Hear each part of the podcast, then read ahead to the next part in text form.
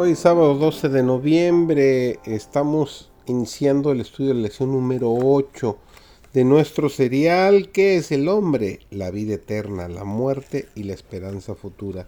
Servidor David González, el título de esta semana es La esperanza del Nuevo Testamento. Nos dice primera de Juan 5:11, este es el testimonio que Dios nos ha dado vida eterna y esta vida está en su Hijo. Los cristianos pueden morir, pero la vida de Cristo está en ellos. Y en la resurrección de los justos serán levantados en novedad de vida. En Cristo estaba la vida, y la vida era la luz de los hombres, nos dice Juan 1.4.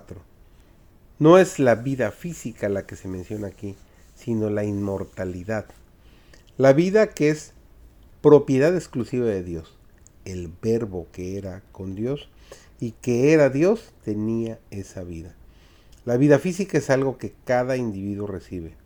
No es eterna o inmortal, porque Dios, el dador de la vida, la toma nuevamente. El hombre no tiene control sobre su vida, pero la vida de Cristo no provenía de otro ser. Nadie le puede quitar esa vida. De mí mismo la pongo, dijo. En él estaba la vida original, propia, no derivada de otra. Esta vida no es inherente al hombre, puede poseerla solo mediante Cristo. Obtenemos la inmortalidad de Dios al recibir la vida de Cristo, por cuanto en Cristo mora la plenitud de la divinidad corporalmente.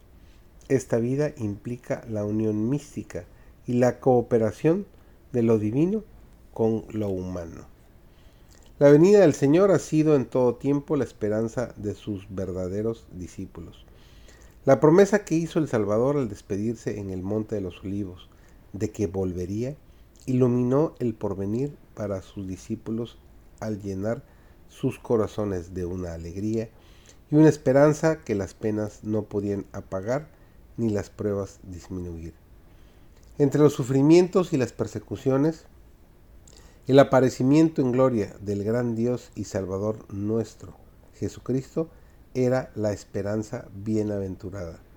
Cuando los cristianos de Tesalónica, agobiados por el dolor, enterraban a sus amados que habían esperado vivir hasta ser testigos de la venida del Señor, Pablo, su maestro, les recordaba la resurrección, que había de verificarse cuando viniese el Señor.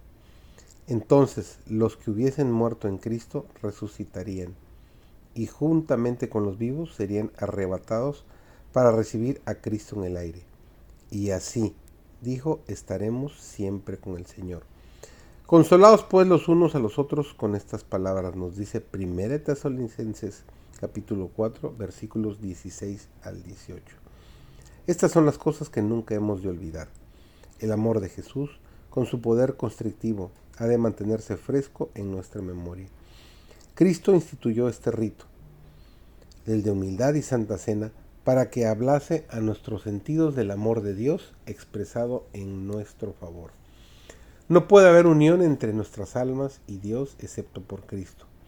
La unión y el amor entre hermanos deben ser cimentados y hechos eternos por el amor de Jesús. Y nada menos que la muerte de Cristo podía hacer eficaz para nosotros este amor.